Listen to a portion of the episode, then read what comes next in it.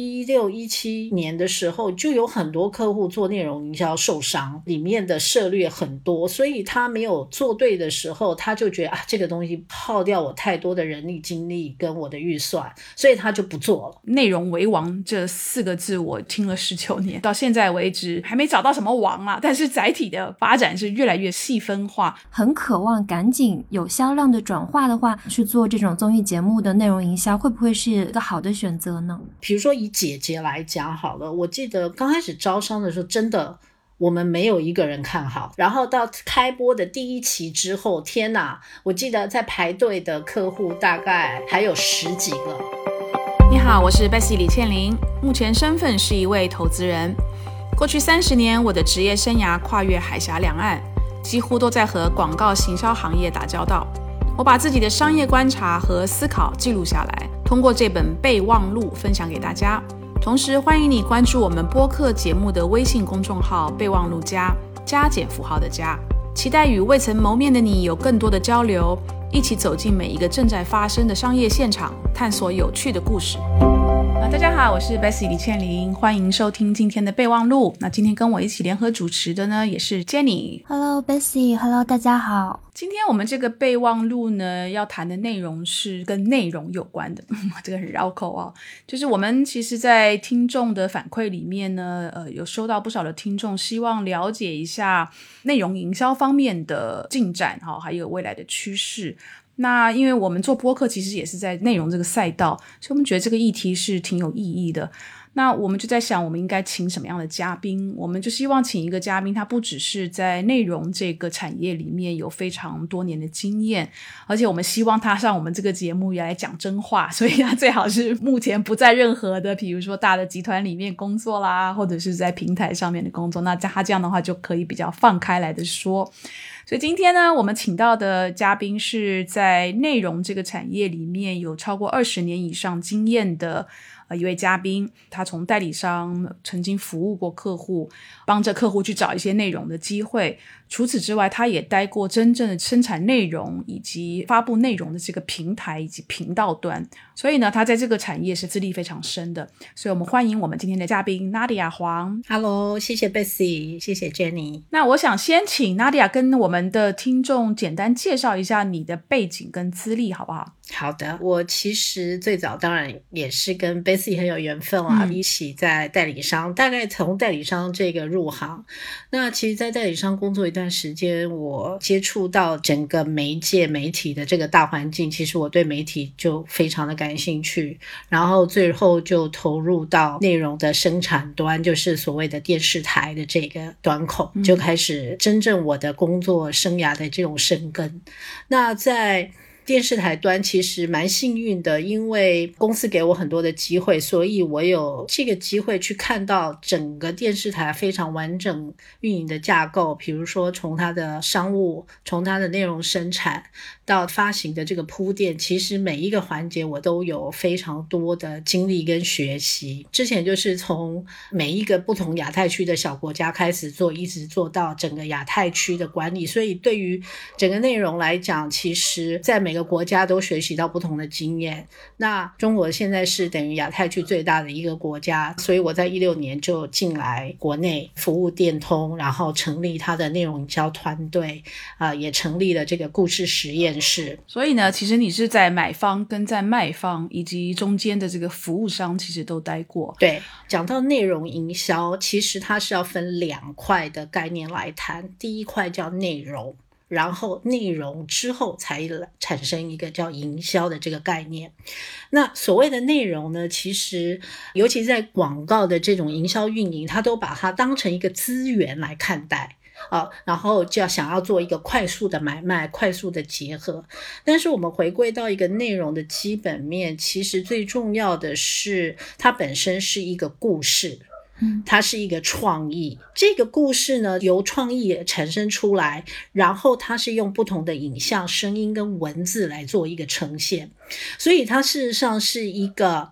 自己本身已经形成一个非常完整的一个产业链，就可以是我们现在看到的，比如说电影的产业、电视剧的产业，啊，或者是综艺的这个等等不同的产业，好，我觉得这是第一块，就是内容。然后，当然，内容其实为什么后来会变成一个快速买卖的资源呢？其实，因为它需要有一个搭载的平台，比如说电影院、传统的这个卫视的这样的一个平台，或到现在的互联网，甚至到数位。所以，第二块，我觉得在内容里面很重要的就是搭载它的平台，就所谓的媒介。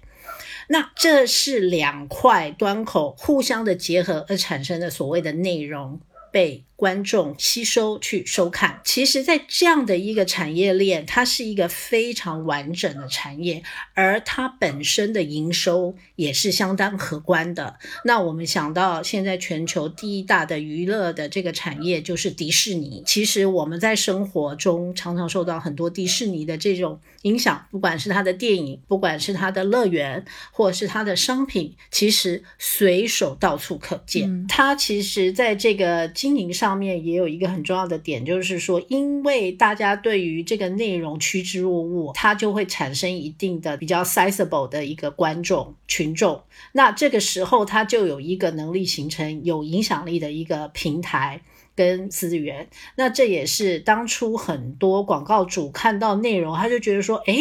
除了在平台我放这些广告之外，我是不是可以跟内容做很多不同的结合？在美国，我看到的最早的第一次在三十秒 TVC 之外的一个合作，主要就是一个所谓标版的这种形式口播的形式。然后慢慢的，你在六零年代就看到很多其实产品是植入到不同的电视剧里面，那这个就开始形成一个内容变成。营销的渠道，所以这大概就是一个背景。而且我觉得，可能尤其是从九零年代底开始，其实硬广的效果越来越受到质疑。嗯嗯，因为我觉得消费者可能也学聪明了啦，大家都觉得对广告越来越怀疑，所以呢，硬广对消费者的影响力其实是视为的。那当然，从品牌的角度。他还是得要想办法去找别的方式，希望能够说服消费者，希望能够影响消费者的这购买决定。所以内容这件事情，在美国从六零年代开始就在探索。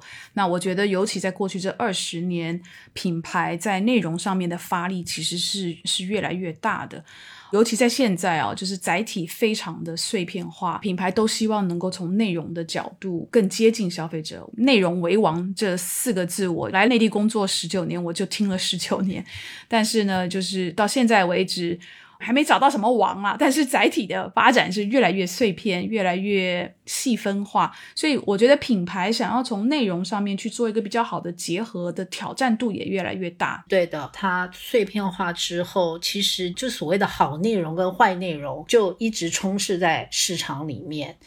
国内的状况其实内容它是会受到几块的这个发展影响。第一个刚才就是 Basic 讲到的，就是它的碎片化是来自于因为科技的发展、平台的发展。那第二个呢，就是政策，我觉得这个也是给大家很好的一个规范，因为。国外其实有很多，因为没有这种很清楚的政策，其实你会看到有很多内容其实是对社会带来不太好的影响。然后，当然还有，我觉得因为中国人才济济嘛。在原创内容上面，其实我来到这里看到的很多所谓的文学的这种发展啊，不管是晋江啊或阅文等等，他们所出的内容其实是非常非常有创意，也非常非常有趣的。几乎你可以看到很多的影视剧的这些发展，都是来自于这些小说等等。因为有这么多东西，所以今天如果客户要找到一个所谓好的一些资源。其实他是需要有一些比较有经验的内容从业人员来帮他去看的。那当然，他在发行的这个时候，他也会受到很多的考验，平台端或者是投资端会提出非常非常多的问题。去 make sure 这个内容它是可以被观众可接受的，它是有盈利的空间。所以事实上每个内容它都经过非常严苛的考验。但是呢，在这个考验的这个阶段，他其实都还是所谓的 ideation，就是他还是在形成他的想法，所有东西都还在你的脑袋里面。现实很骨感嘛，当你把这个你的创意做出来的时候，你就会发现，哎，怎么跟我当初想的其实是有落差的。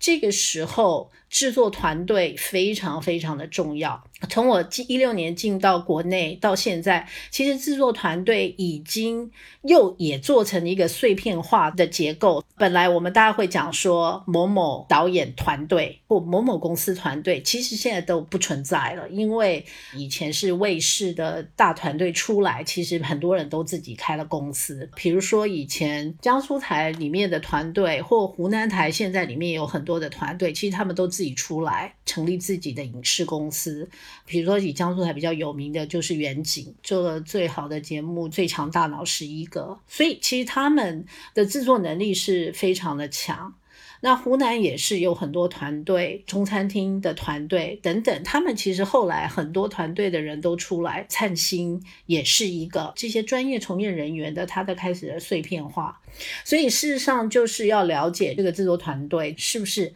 真的有办法去了解这个节目或这个内容要产出的内核。有很多时候客户会就说：“哇，想法很好，但是为什么拍出来？天哪，太恐怖了！”或者是被很多的粉丝给黑。所以第一个在内容的选择上，还是我觉得要以大平台了，因为越大的平台，它的机制越完整，商务也好，种种在运营内容的人士。更加严谨的，然后还有制作团队的经验。像这些团队，他们自己单出来做，然后相当于说他们是制作内容，然后他们去寻找自己的分发平台，是这样一个流程吗？有时候会是，比如说几个团队一起，大家有一个想法，然后做一个内容，然后做完内容之后呢，他们其实也会去，呃，等于像 pitch 一样去找不同的平台，看他们对于这样的一个节目有没有兴趣。OTV 刚刚开始的时候，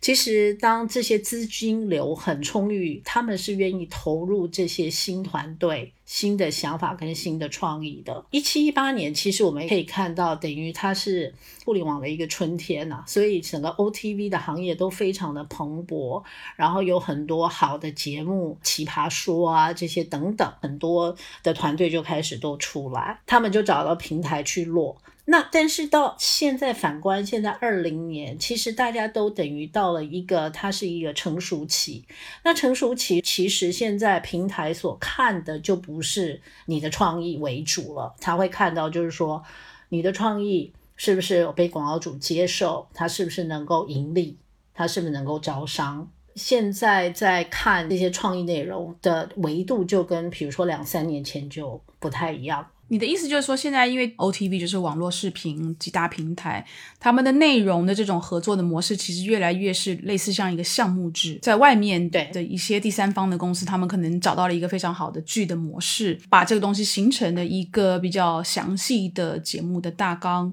他们当然去找各大平台去看谁对这个剧或者这个节目有兴趣。那你的意思就是说，当他们去寻求跟电视台或是平台合作的时候，如果他们已经自带了一到两个大的客户确认要赞助了，这就是比较容易谈的一个方式，是吗？对的。然后另外就是说，他们也会仰赖业务团队的反馈。如果今天业务团队觉得说，哎，这个 concept 很有趣，那他们也可能会。加速把这个内容锁在他们平台里面，都是一个互相去影响的一个环节。所以，当一个内容的想法形成了之后，找这种招商这个工作是。原来内容发想的团队以及他们要合作的这个平台，不管是电视台或者是网络视频的平台，双方都可以做的一个招商的动作，是这样的意思吗？这样说是对的，但是我们先回归到，其实如果我们看到整个影视产业，它主要还是有分三大块，第一个是电影。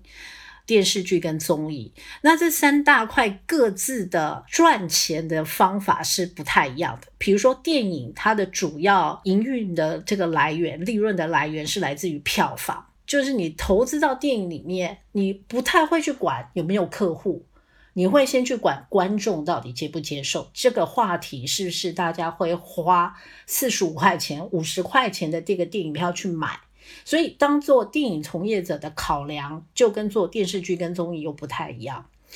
那电视剧呢？它的主要的利润来源是来自于这个所谓的 subscription，就是你买这个会员。大家想要看剧嘛？它是连续的，四十三集、五十二集，那你会很想赶快看它的这个结果或它的故事发展，所以很多人就会说啊，我花了一杯奶茶的钱来看这个剧，看它的结局是 OK 的。所以你会发现电视剧它大部分都是去帮平台去拉它的会员。然后其次才是来自于广广告，那广告上面就你会看到很多的什么前情提要啊、创意中插、创可贴啊这些等等等等，这个都是因为后来衍生就觉得说，哎，除了我的会员之外，其实我还可以在广告上面在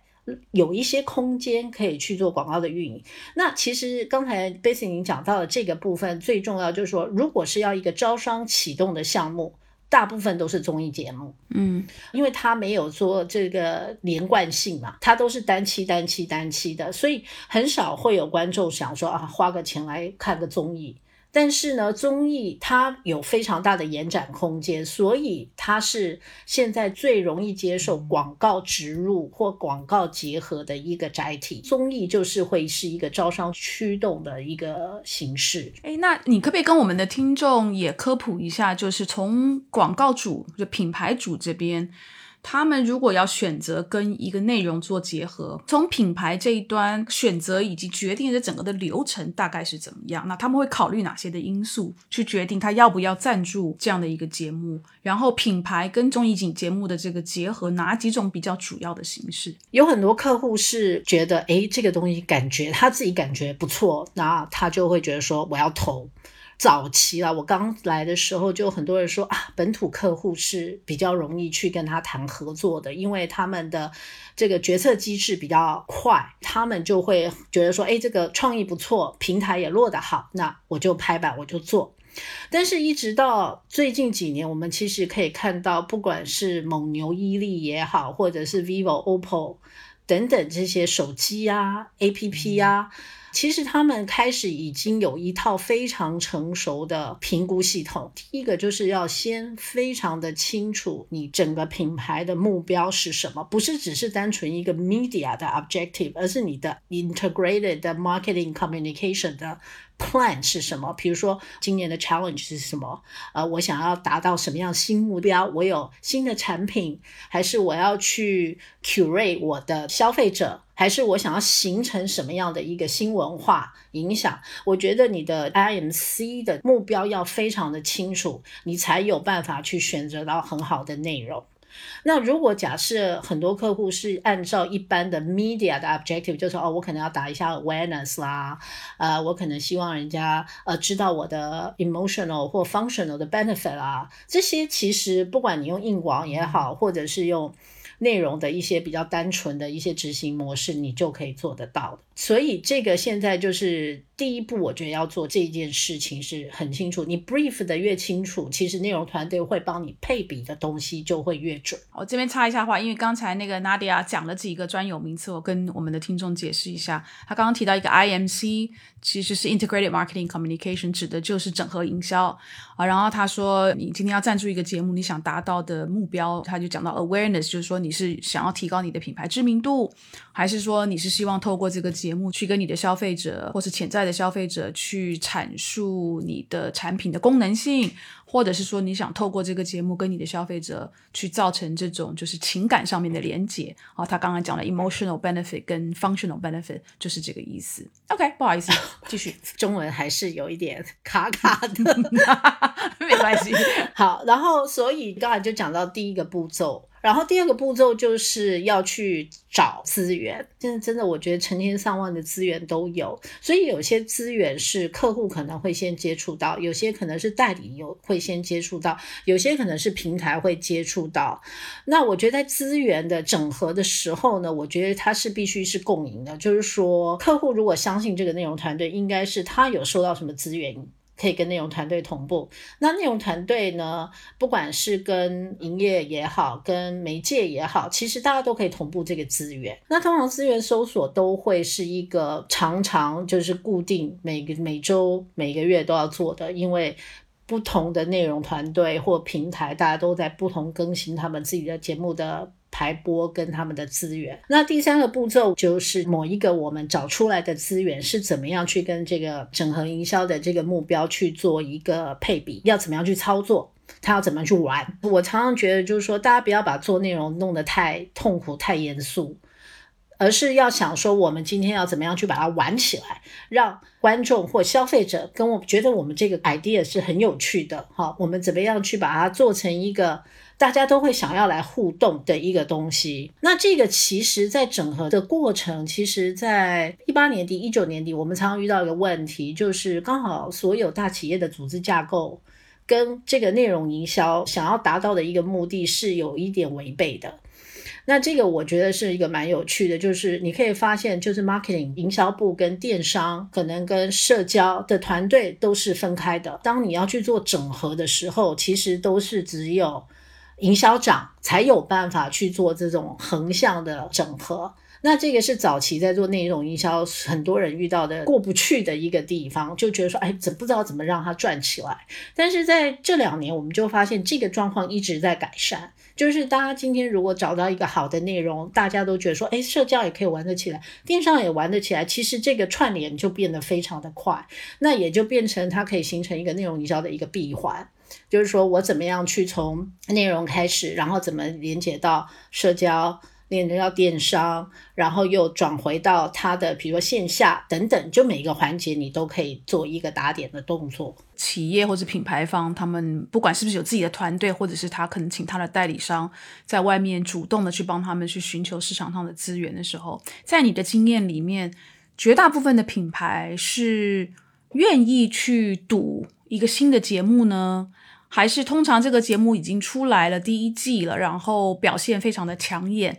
在第二季招商的时候，就大家就趋之若鹜的都想来赞助。我在想，像比如说《乘风破浪的姐姐》，我估计他们在这个节目的刚形成的时候，去跟品牌谈的时候，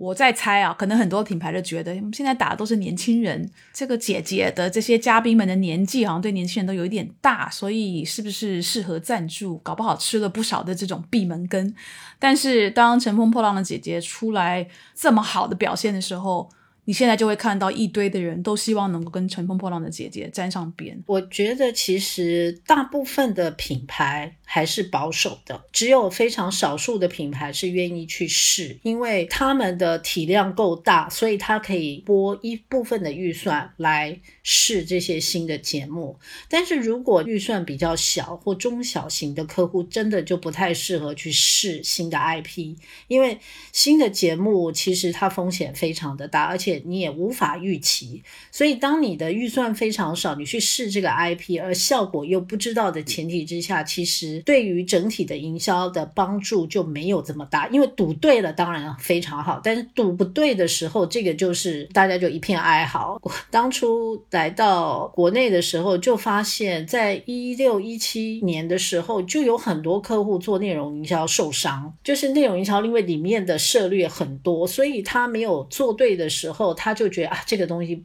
不 work，然后太复杂，耗掉我太多的人力精力跟我的预算，所以他就不做了。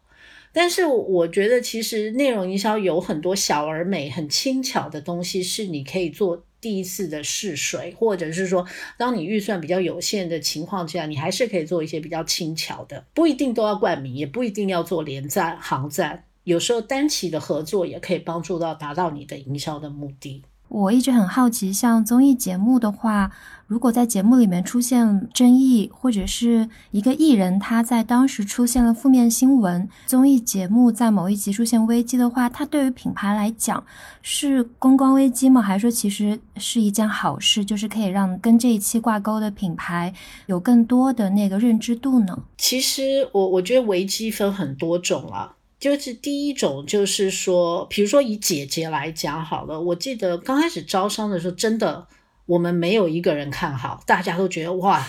这个节目能看吗？三十几个老姐姐要出来 PK，没有一个人看好他。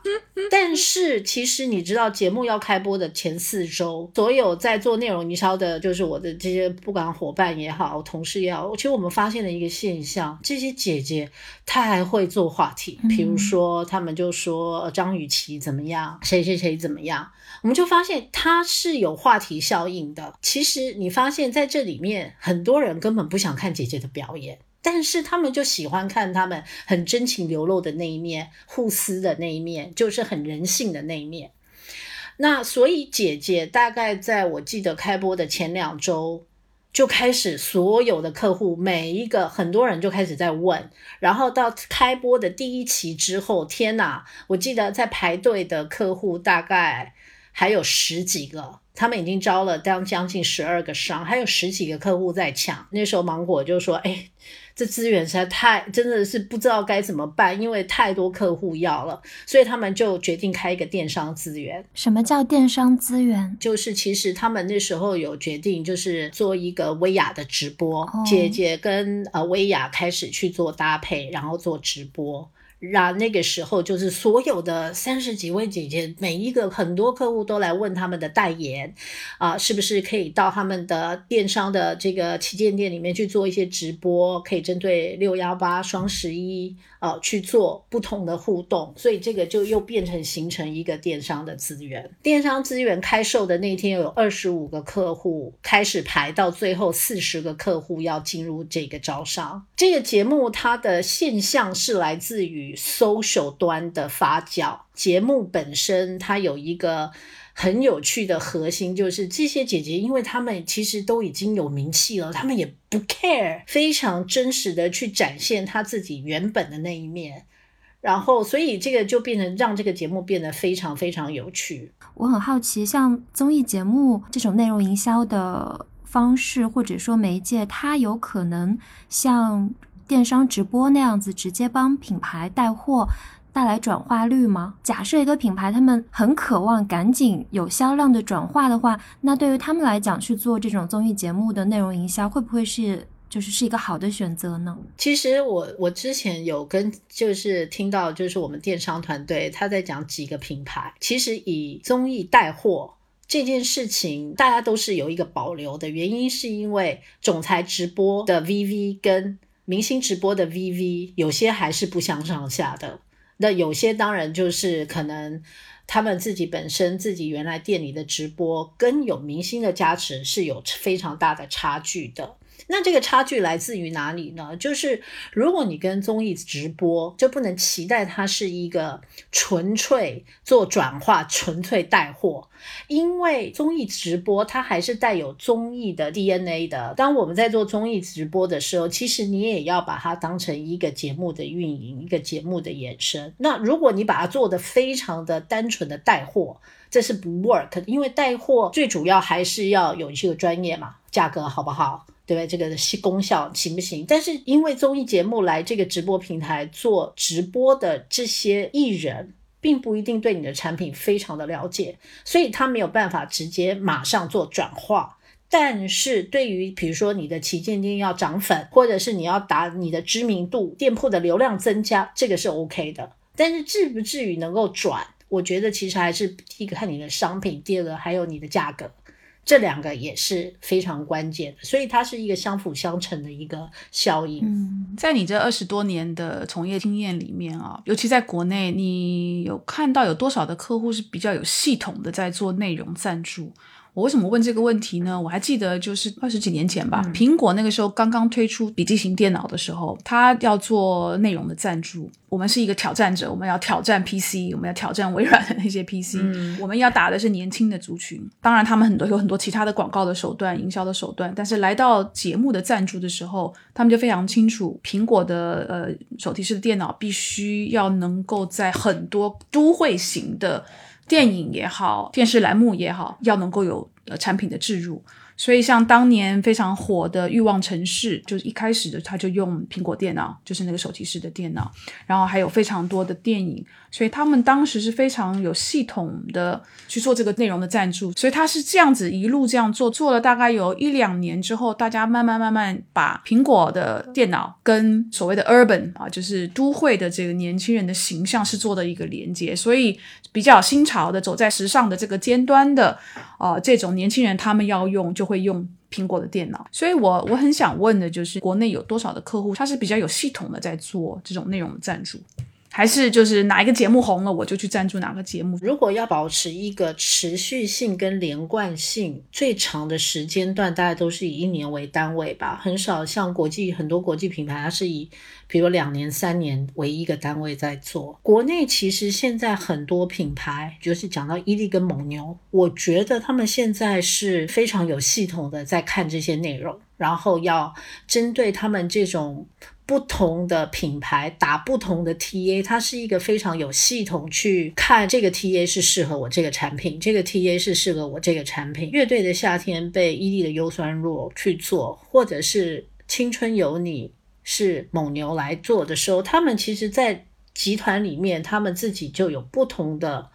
产品去配不同的节目类型跟形态，这个是相当清楚的。比如说像苹果。他们在用一个，比如说他要用一个比较轻巧，比如说用电视剧来打品牌的这个营销，目前在国内应用是少的，因为比如说有政策的因素嘛，所以有很多剧可能没有办法按他们原来的拍摄计划上线。这个在客户的运用上面，他还是会比较倾向走综艺吧。前面你们也提到，我很想问，就是这三个品类，就是电视剧、电影和综艺，对于广告主来说，它投资这三个不同的品类，它各自能够带来的，呃，效果也好，或者说是反馈也好，有什么不一样吗？其实还是有略略不一样的。比如说以电影来讲，它是以一个联合宣推为准嘛，那所以它主要就是以热点式的营销。那它是一个单点打击的方式。那有很多客户，他可能有线下通路，他是比较喜欢去做这种联合营销的。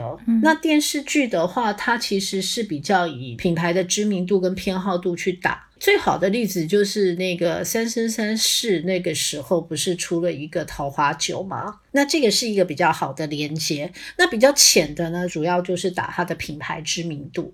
啊，还有就是说，如果你对于某些重点市场，你想要深耕，比如二线、三线的话，这个电视剧我觉得是蛮好用的。那综艺因为它的兼容性大，所以它其实是真的很多元。第一个，你可以投它的前贴片，或者是它的硬广，找最好最大的综艺体量的节目我投，这是一种。第二个就是所谓的软广告里面的包装，它有分什么角标啊、花字啊。标版啊、口播啊，这些都是比较包装类的，那它也是属于这种 awareness，就是知名度去推的这样的一个营销目的。说如果你要让人家更认识你的品牌到底在卖什么，你你的产品的情感诉求啊，或者功能诉求啊，这些你就可以做所谓的，比如创意中差，你可以做产品的植入、产品的使用。哦，在不同的场景里面去使用，可能你会买一些预热的话题，比如说像妻子的浪漫旅行，嗯，诶，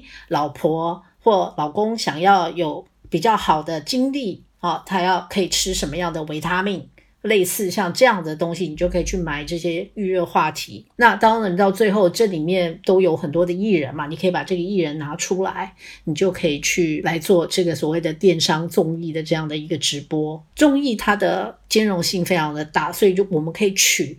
你要的，或者是你可以全部来做。哎，我想问 Nadia 就是现在因为载体的这种呃多元化，我们就发现，尤其像抖音啊、TikTok 这样的平台出来了之后，其实 UGC 就是 User Generated Content 用户产生的这个内容的这种成长的趋势是非常迅猛的啊。专业的人士所制作出来的这个节目，我们大部分统称叫 PGC，就是 Professional 呃 Generated Content。用户生产的内容 UGC 是一个这么迅猛的发展的趋势的时候。为什么还有这么多的品牌愿意花这么多的钱？有的时候真的就是上亿、好几亿的钱，尤其是在电视频道上面，一个真的很比较传统的载体上面去赞助 PGC 的内容呢？嗯，如果那样的钱把它就是散在非常非常多的 UGC 的领域，然后让更多的用户主动帮他生产的内容，为为什么不是这样做？这个就是要讲一下，之前也是跟马东老师有在聊到这个问题哦，就是这些 professional 为什么还是要去做 PGC，不去做 UGC？其实是这样，就是 UGC 的商业运营模式，其实它是最能够直接带货，因为我短嘛。好，短视频三分钟，我就很快的告诉你这个东西有什么好。所以，如果今天我们要做很直接带货，抖音、抖音小店带货，听说快手也要做这种带货的这些东西，这个是很快可以做到的。但是，因为你的 UGC 的这个 audience size，就是你的观众的这个体量还是很小。就没有办法跟一个大的 PGC 比，比如说 PGC，我如果做出来，我可能有十五亿、四十五亿的这个流量，那所以我的 opportunity to see 就是可以可看见的这个机会是非常的非常的大。那相对来讲，UGC 它就是一个可能几百万，再大一点几千万的这样的一个流量就结束了。UGC 上面的运用它还是比较碎的，这是第一。第二个就是。UGC 为什么之所以成 UGC，就是这个博主他本身的个人色彩非常的重。那所以当今天客户要他去做一些，比如说跟品牌有关联的东西，他不一定能够达成。所以相对来讲，如果今天客户要用 UGC，我可能要用二十个博主，我才能达到。就像现在 B 站啊，我每次一合作，可能至少要三到六个 UP 主，我才能达到我要打的这个品牌的效果。当然价格是很少，但是我要去。一次 manage 六个不同的 creative，加上我 manage 一个单位的 creative，这个工程跟人力，我觉得在背后后台的这个资源是没有办法去支撑的。所以这个我觉得不是单纯的钱的问题，就是说哦一个亿跟一千万或跟两百万来比，而是说你后面所有整个运作的机制怎么样去做串联，在。UGC 上面是一个蛮大的问题，我还记得有客户就是去跟 UGC 合作嘛，然后他可能合作十个不同的博主，然后最后他发现只有三个 creative 可以用，因为每个博主对他的产品的解释或他的这个翻译演绎的形式，客户是很不满意的，然后这些博主就说：“哎。”我不愿意再改你的 creative，我不是广告公司啊，我不是在拍 TVC 啊，所以他就不愿意再改。那相对来讲，你另外七个的花的这个钱就浪费掉。OK，我想问你对于奈飞 Netflix 这个平台的看法。Netflix 呢，它 CEO 是二零幺二年的时候做了一个很重大的决定，就是从那一年开始，奈飞不再接任何的广告，终止所有的这种广告的收入。啊，不管你是赞助也好，呃，硬广也好，他就是不再做广告，所以他单纯的全公司就是呃一心一意的去把内容做好，让好的内容来去得到他们的用户的认可，然后用户愿意一年，呃，在英国的话大概是一百多英镑的这样的一个订阅的费用，所以 Netflix 应该是目前少数几个。单纯就是靠内容的质量说服用户来看它的内容，而不再靠广告。所以我想问问你，对奈飞当时这样的这么重大的一个举措，到现在一直都还是这样，你的看法是什么？其实内容做得好的时候，我其实是不需要靠广告费用来去养这个内容的，对吧？对，其实 Netflix 一直都是我们做内容从业者最想要进的一家公司。嗯，因为不用再 就是靠金主爸爸。然后自己也可以做自己，就是实现自己的理想。所以其实我所有在 内容行业的朋友都觉得啊，可以进 Netflix 简直是太好了。嗯，它的整个的 business 的 model 其实它就是很简单，它就是靠会员制。哦，我觉得在国内现在慢慢电视剧也开始形成了这样的一个部分，所以你会发现 Netflix 在综艺上面的节目是比较少的，综艺就是在 basic pack 里面。但是如果你是看到电视剧，它几乎都是根据会员付费啊，你才能看，或电影也是电源付费，只要能够养活，我觉得任何一个 revenue model 都是好的。那也不能说广告就不好，或者是会员制就是特别好。我觉得还要取决于市场的接受度。我觉得台湾就接受不了会员制，就很少，大家都不想付钱啊。我知道，像比如说，如果我们看爱奇艺的公布的一些财报，其实它的广告收入现在已经不是大头了，它反而是客户的这个订阅的费用以及其他的费用加总在一起，已经大过于它广告的营收了。是不是有可能爱奇艺再继续这样的趋势经营下去，它可能到后面 也会？龚宇做一个重大的决定，说我不接广告了，我全心全意的做好内容。你觉得在国内可能吗？如果我今天是会员，可以支撑我整个公司的运营，那我就很有底气去跟客户 say no。就是说，如果今天客户提出一个很过分的要求，或者是会危害到我内容的要求，我会去跟客户拒绝他。但是如果你今天有双重的这个营收的模式，那我觉得其实在平台的运营上是。没有理由去拒绝他的，谁会跟钱 过不去？所以，我我不觉得会发展到就是说排除广告，然后做全部会员制。我我不觉得是这样，我觉得它是应该是双重运作。只是说，如果发展到某一个形式，就变成说我更有资源去引发一些新的内容。我觉得这个对于整个生态是好的，但是你如果从几大网络视频平台的收入的结构的趋势来看，其实越来越多的用户是愿意付钱，他不想看广告，是因为广告对很多用户来讲的体验非常的差。那当然，很多的网络视频的平台是很鸡贼哦，虽然我是付费的用户，他还是想办法见缝插针的，就还是插了一些静态的广告进来。但是总的来讲，消费者是不想再看到广告的。那你刚刚讲的没有错，如果我两种形式的收入都有，这两种可以并存。但是很多时候，你的用户的需求跟你的广告商的需求有可能是冲突的。那这个时候做平台就有的时候很难平衡。我觉得它是阶段性的平衡啦。从一个频道运营的观点来看，我还是以我的用户为主，以我的内容为主，因为我要有好的内容才能够吸引用户，好的内容才能够让他付费。用户要有好的体验，他才会回购，所以这个就也是跟我们就是做。消费产品是一样的概念，那广告这一块它是最早的一个跨产业的一个结合，所以如果我本身在一个频道的运营，它是一个非常完整、非常强大，甚至像 Netflix 这样子，我可以说 OK，我不要广告，我要带最好的用户体验给到我的用户，那这个是 OK doable 的。那如果是说我觉得哎，我去优化我的用户体验，比如说把广告精致化，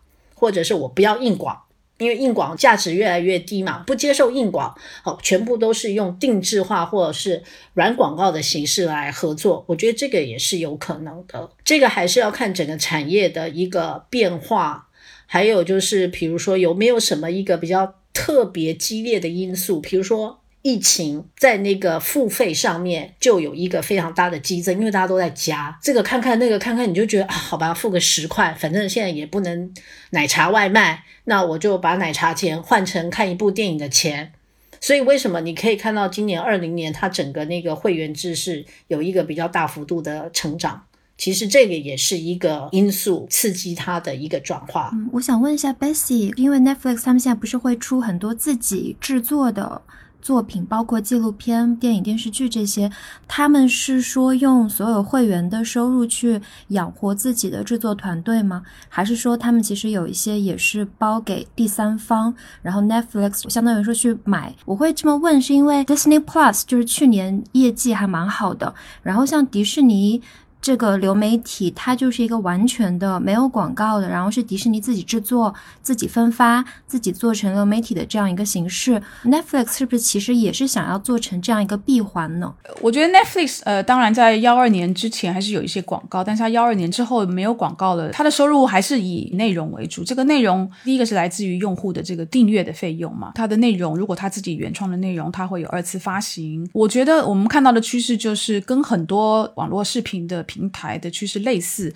就自己的原创的内容是越来越多。不管它的结构怎么去分，它现在重的就是以内容。我从内容上面怎么能够生产出我的收入？它很多时候也许从内容上面去跟别人合作，也许是跟这个投资方去合作。那我们今天投一出剧，或是投纪录片。哦等等的，所以我觉得它的形式还是挺多的。Nadia 很了解内容营销这一块，我想问一下冠名这件事情。国内过去有蛮多上亿元的冠名案例，包括早前有一家红酒企业，他们冠名了《舌尖上的中国》，央视春晚不能叫冠名，但也是需要投资很多就很大的金额去做一个中插广告，或者是去买他们的广告位。对于这种观众体量非常大的节目来讲，品牌去做这样子一个平台，或者说内容的冠名也好、赞助也好，除了认知度以外，能够给品牌带来些什么吗？上亿元来做这件事情，第一个大家问我说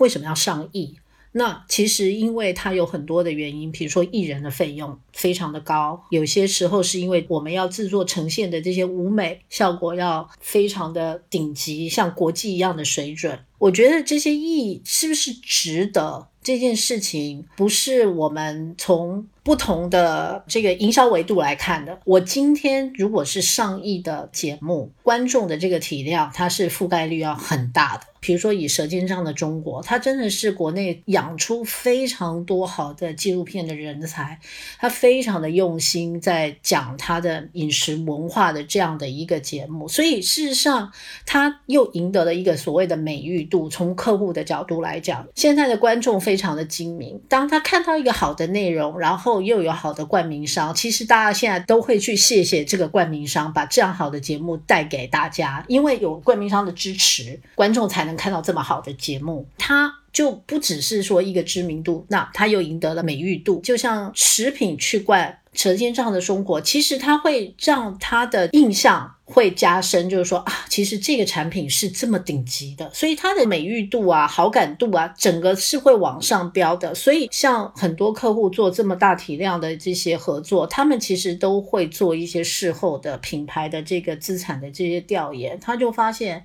其实这些资产是被提升了，所以为什么很多客户还是愿意去投比较大体量的钱来支撑这样的一个节目，然后做一个权威的这样的一个露出？它更多是个长期的效应，对吗？对，其实比你花一支几千万的 TVC，然后可能再花一两亿的广告费去投，其实差是差不多的呀。嗯，那只是说，因为我今天透过一个节目来把我想要讲的东西全部一次讲清楚，这个就是一。一个比较大的差别，可能我的预算假设是一个亿的话，我是一整年度分两三个不同的波段来做投放，但是节目可能十三期一个季度我就把它讲完，所以它的这个差别，我觉得主要就是在这里。我还想问一下疫情这件事情，就疫情对于内容营销的影响。我关注了一下今年的美国超级碗，大家会说超级碗是美国春晚嘛？就过去的话，超级碗的广告位非常非常的贵，基本上就只有百威、可口可乐这种很大的广告主才买得起。但是今年的话，超级碗的广告位没有以前那么好卖了。当时我看一个报道是说，很多广告主他们担忧在疫情这么一个可能会有点忧愁，然后整体情绪也不是。是很高昂。如果在这个时候品牌去做超级碗的广告的话，可能会就让观众产生一个逆反心理，就是你看大家现在社会这么愁云惨淡的，你还在超级碗做广告。所以我想了解一下，像疫情这件事情，是不是真的对于内容营销方、呃内容制作方等等，就各个方面，是不是其实会产生一些影响？其实应该这样讲，今年疫情影响最大的一个娱乐产业是体育产业。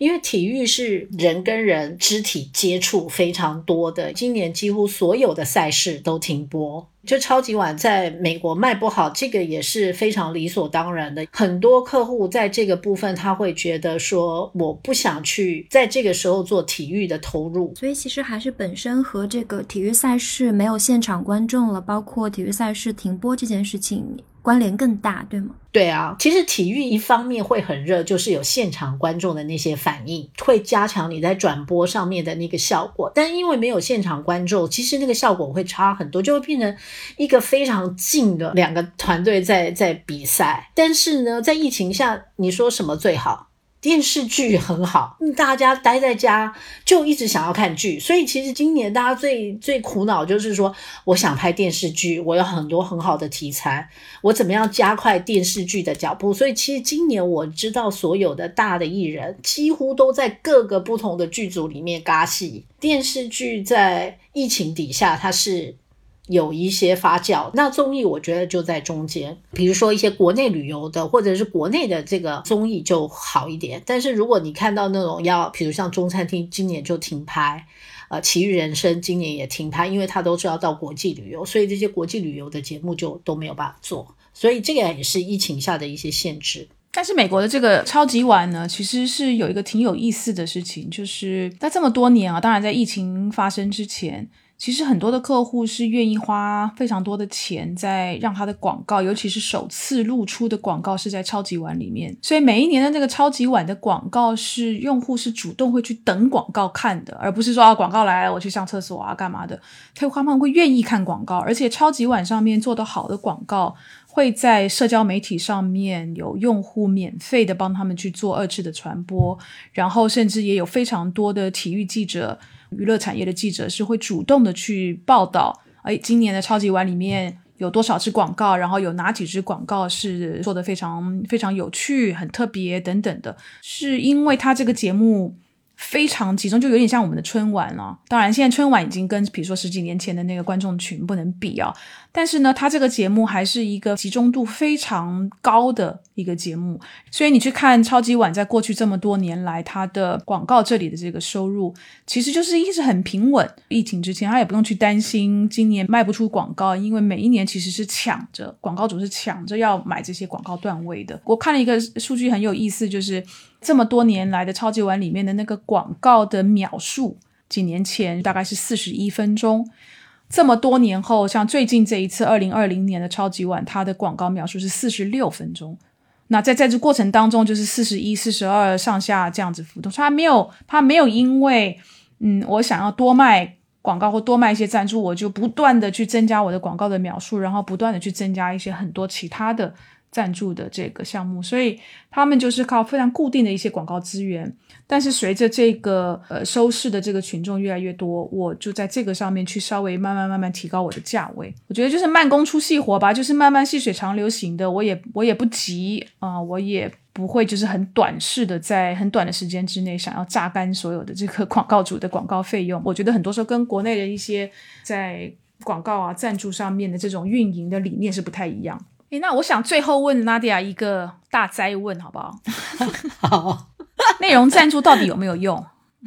真的有用吗？还是说要做到什么样的赞助才对品牌是最有用的赞助？否则其他的可能都是钱就是打水漂的这样的浪费掉。我觉得内容赞助是有用的，但是一定要做对。就是我就是看到很多客户做错。他可能就是去追一些热点，他去追一些短期的回报。我觉得这个在内容上是不 work 的。真的建议就是说，如果你预算真的不够，可以考虑其他的营销模式。就是我觉得内容它就是一定要用到它很完整，它的效果就会出来。比如说哈，刚才贝斯有讲到一个很重要的点，叫二次传播的这个效应。二次传播的概念就是怎么样？比如说营造一些热点话题，怎么样把你的产品在节目里面直到很有格调，让大家觉得说哇，这个梗简直是太棒了。我我举一个例子，那时候捷豹路虎做《奇遇人生》，这是《奇遇人生》第一季，然后捷豹路虎做了冠名。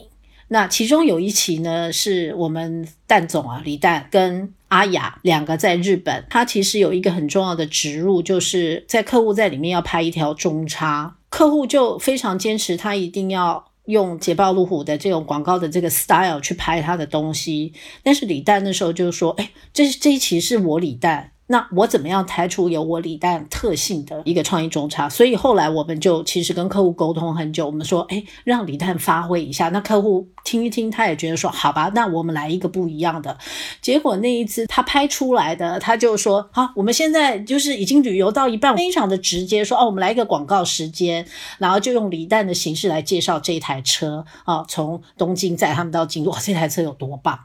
结果那一次创意中，他拍下来效果非常非常的好，因为第一个艺人玩的很开心，第二个客户又可以把